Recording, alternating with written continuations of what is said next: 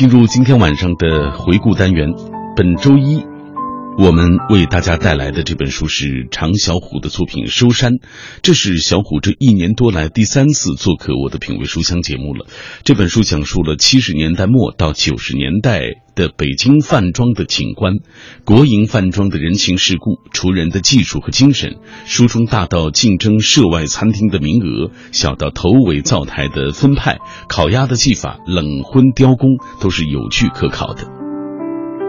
其实，在我看来，和当下很多的八零后作家相比，常小虎绝对算是一个异类。第一，他不写自我；第二，他不写当下。我总觉得他是一个对世界热情过剩的人，就是不但全心的喜欢自己所在的这个当下的生活，更愿意回头张望那条我们一路践踏又一路遗忘的羊肠古道。从上一本《秦腔》到这本《收山》，写琴师，写厨子，写那些在国营剧院和老字号里沉浮的人生。这些人与许许多多的老手艺人一样，是被这个高速运转的时代所最先抛出去的人。倘若无人为他们写上一笔的话，可能很多旧事很快就成了过眼云烟。而他，就是那个不愿意撒手的人。这就是我眼中的常小虎。一个风轻云淡、暗流涌动的饭庄江湖，一段氤氲饭菜香的时代悲欢，一辈一去不返的老厨人。台湾第四届华文世界电影小说奖首奖得主常小虎最新长篇小说《收山》。青年涂国柱刚刚拜师万堂居总厨杨月军，就被派到烤鸭名师葛青处打杂帮手。杨师傅的目的是留下葛青的烤鸭绝学，而涂国柱以自己的诚心得到了曾遭徒弟背叛的葛青的信任，也从众师兄弟中脱颖而出，当上了经理。然而，日新月异的餐饮行业颠覆着古老的餐饮传统，也侵蚀着师兄弟间相互扶持的情感。几代厨人的理想和传承在时代的浪潮里浮沉，最终几位师兄弟各奔歧路，渐行渐远。嗯，听节目的过程当中，欢迎各位来跟我保持紧密的联络，可以来分享你在啊。本周读到的一些好的文字、好的书啊，当然也可以说一说这周我们节目推荐的这些书目当中哪一本你最感兴趣。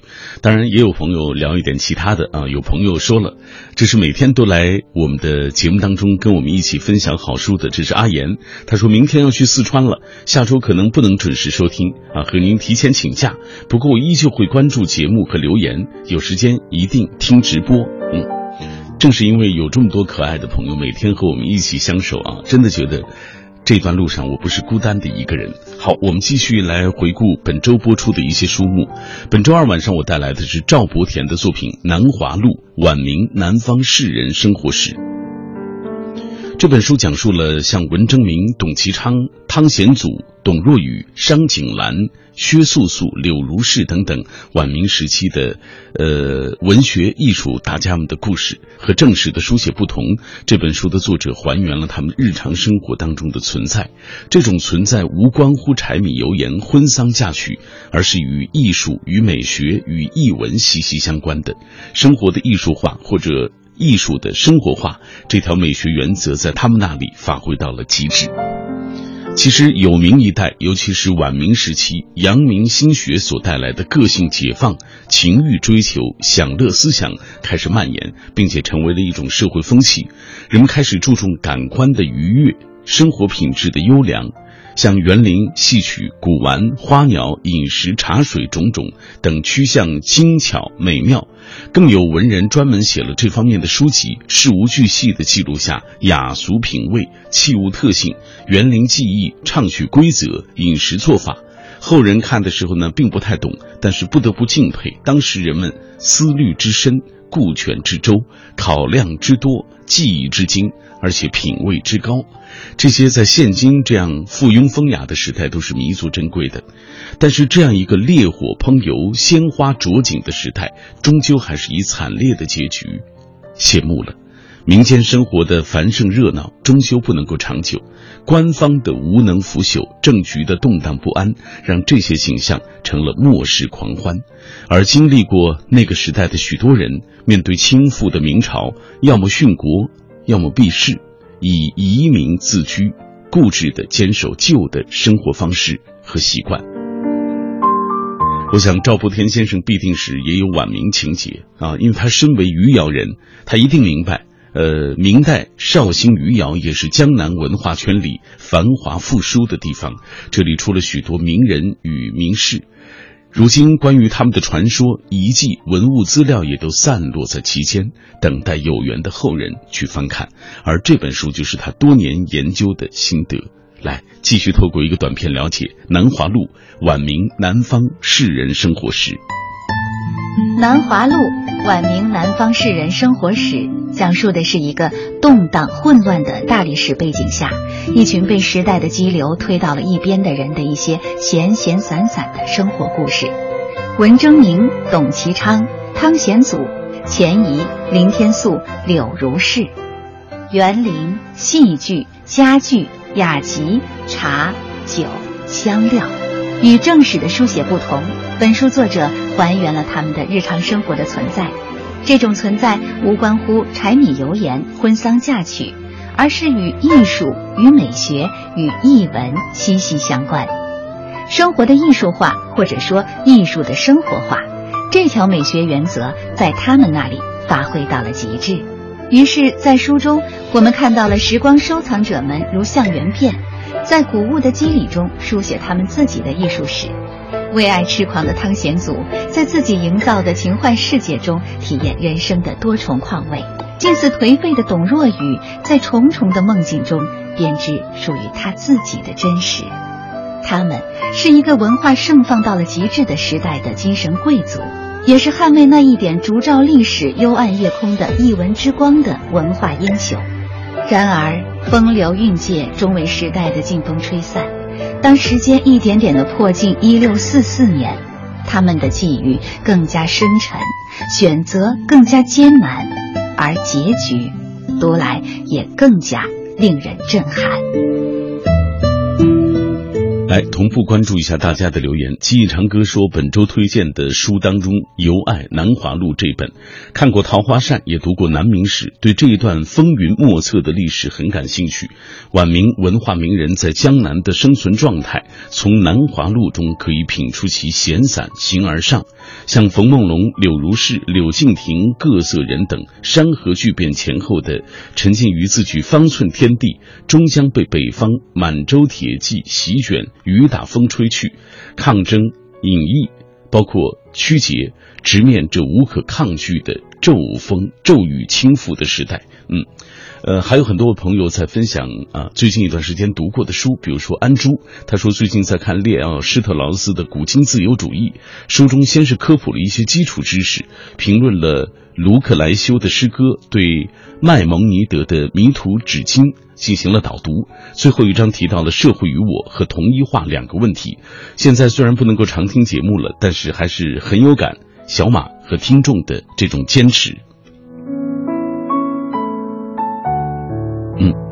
每天我在这里，呃，坚持着为大家带来一本本书。当然，我不能够称就是我所推荐的这些书都是好书啊，因为的确有时候，可能我推荐的这些书选择的书，因为我考虑到电波那端最广大的这个收听的范围，所以我可能选择的这个范围非常大，并不是某一类的书，或者是我认为的好书。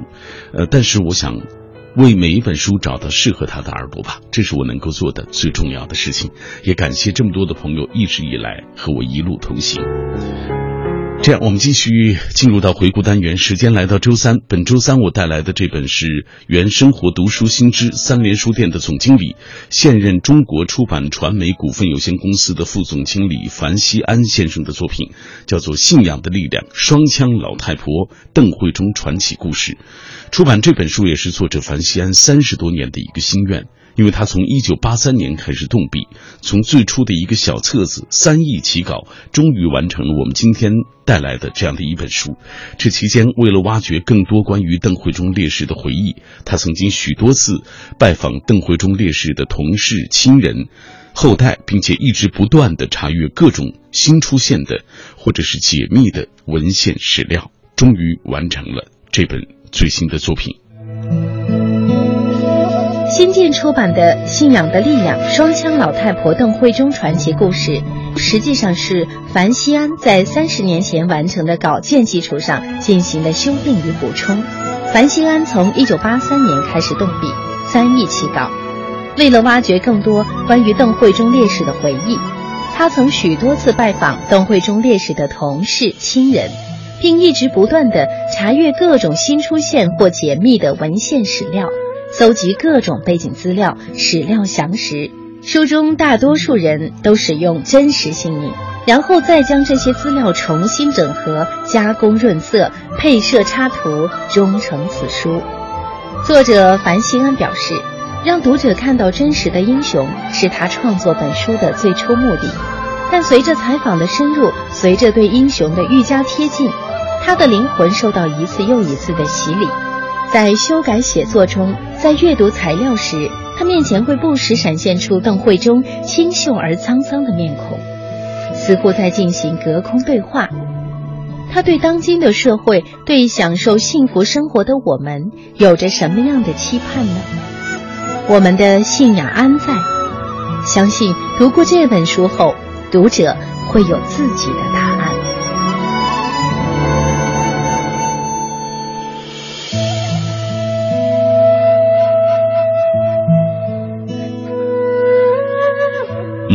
这本《信仰的力量》，本周也有很多的朋友很喜欢这本啊。大风啊，大风阿姨，她说最喜欢《信仰的力量》这本书，因为我们这代人啊，就是经历过旧社会与新中国过渡的日子，真正的敬佩那些让中国人民从此站起来的英雄和先烈，对于他们的事迹就有特殊的一些感情。所以听到这书的时候，听到这本介绍的时候，那天我是听得特别的聚精会神。嗯，谢谢大风阿姨，呃。来看看其他朋友的留言。夏天他说，这周还是觉得董斌的那本书《九门内外》值得读一读。董斌从逆方向带着读者进入，手法新颖，引人入胜。书中那些我们不了解的北京故事，在书中向我们展示了历史真实的一面。读这本书也像是行走在九门之中的感受。而凤野百合也说了，人在北京，喜欢听老北京的风物掌故、民间传说，这方面的书自然是我的枕边必读。九门。门内外不追求宏大名胜，以小处胡同。啊，寻常街巷讲古说今，又加以作者是央广文艺之声的董斌，他的风趣幽默在快乐晚高峰早已经是领教过。啊，老北京写老北京如数家珍，读来肯定不累不枯燥，趣味文字中对老北京也有更深的感触。当然，喜欢这本书的还有小小的粉红兔子，呃，他说虽然久居京城，但是有很多地方其实是没去过。本周推荐的九门内外。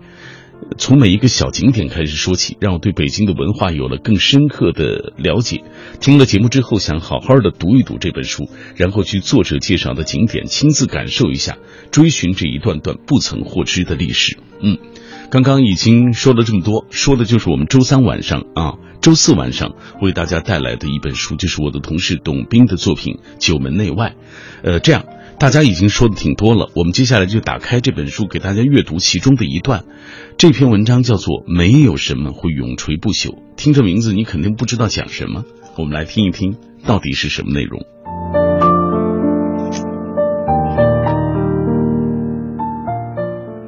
同事聚会，约了在五道营胡同里的一个新开的酒吧，穿过一群群男女小资文青们扎堆的胡同店面。推开了一扇不起眼的小门，外表挺幽静的一个院子里，里面的音乐确实够嗨的，烟雾缭绕。那天晚上，我一度担心音响的声音是不是太大了，会不会吵到周围的邻居？但结果是邻居们都没事儿，我自己先受不了了。当年武德卫的清军们是不会想到。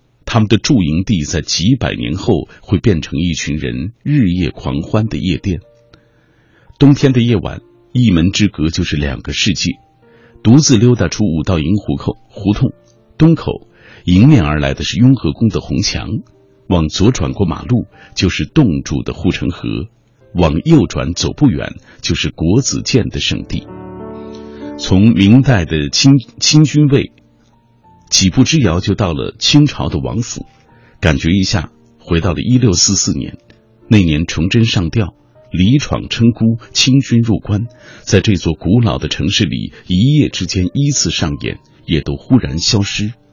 九门内外，皇帝、首辅、文官、武将、革命党大军阀、女学生、传教士，或身败，或名裂。或主流，或另类，谁能功德圆满，永垂不朽呢？你我都是来去匆忙。从雍和宫上二号线，坐在回家的地铁里，从地下穿过了安定门，看着地铁车窗外一闪而过的“安定门”的几个大字，想起过去在一本杂志里看到过一个北漂写他在北京的生活。他说出门去。左边的胡同有最地道的面茶和麻酱烧饼，右边的胡同能够买上上好的红酒和奶酪。南锣已是人山人海，见缝插针。没关系，我们去五道营。晚上馋得受不住了，步行二十分钟，终于赶在关门前买到了最后两个王胖子驴火，一路啃回来。到家刚好吃完，加班归来，方家胡同口的马路牙子上。坐着两个很美的外国姑娘，一个伏在另一个人的肩头，默默的哭泣着。这就是北京。北京拥有三千年的建城史，八百多年的建都史。它的一块砖、一段墙、一条路，或是一条不起眼的小胡同，无不浸染着历史的痕迹，隐藏着几许不为人知的曲折故事。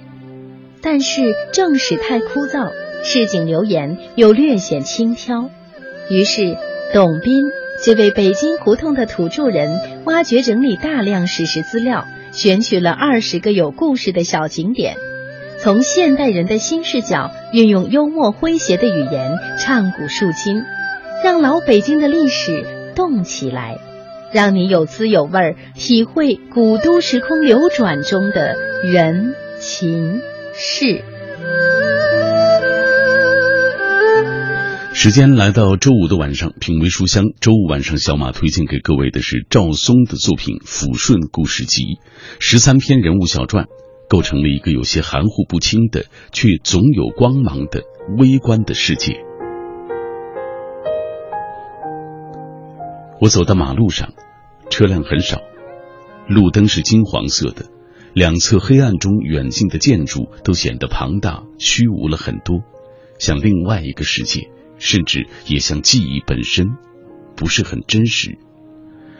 类似这样的旁白有很多，隐晦的穿插在某两个段落或者某几个句子的中间，不够清晰可辨，却也很难忽略它们。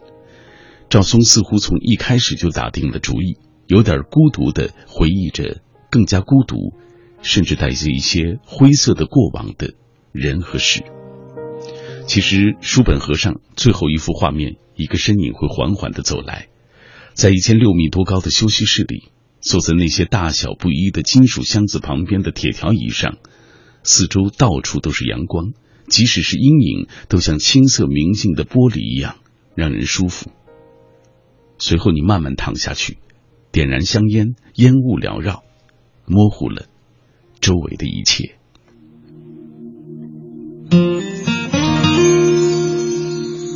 短篇小说集《抚顺故事集》里，作者赵松回忆了在抚顺成长过程中印象至深的家人、小伙伴、师傅、同事。